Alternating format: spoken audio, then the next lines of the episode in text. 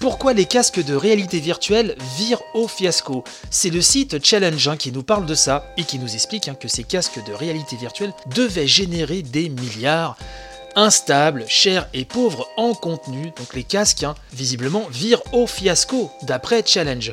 Le papier nous dit qu'on peut être entrepreneur de génie, cinquième fortune mondiale et parfois se tromper. Et oui, parce qu'ils ressortent une citation de Mark Zuckerberg, hein, le big boss de Facebook, hein, qui disait en octobre 2007, je cite, Nous nous fixons un objectif, nous voulons attirer un milliard de personnes vers la réalité virtuelle.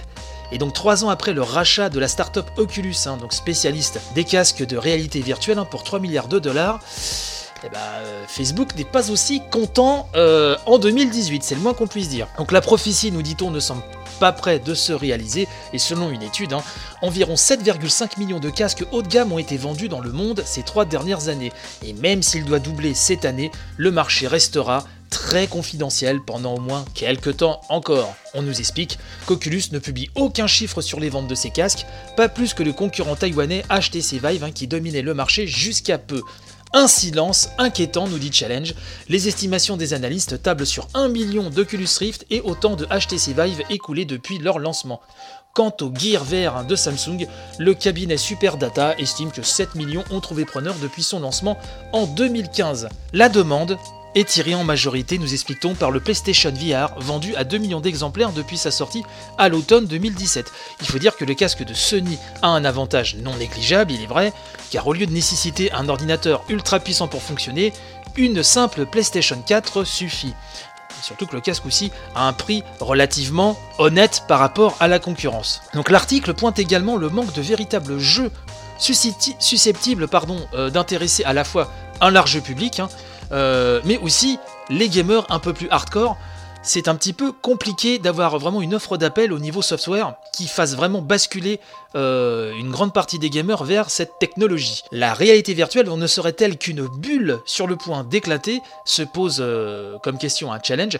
Beaucoup d'acteurs font l'analogie, nous dit-on, avec la télévision 3D qui devait révolutionner le secteur et n'a jamais su trouver son public. Hein. Alors tout cela dresse un tableau quand même assez noir hein, de la VR.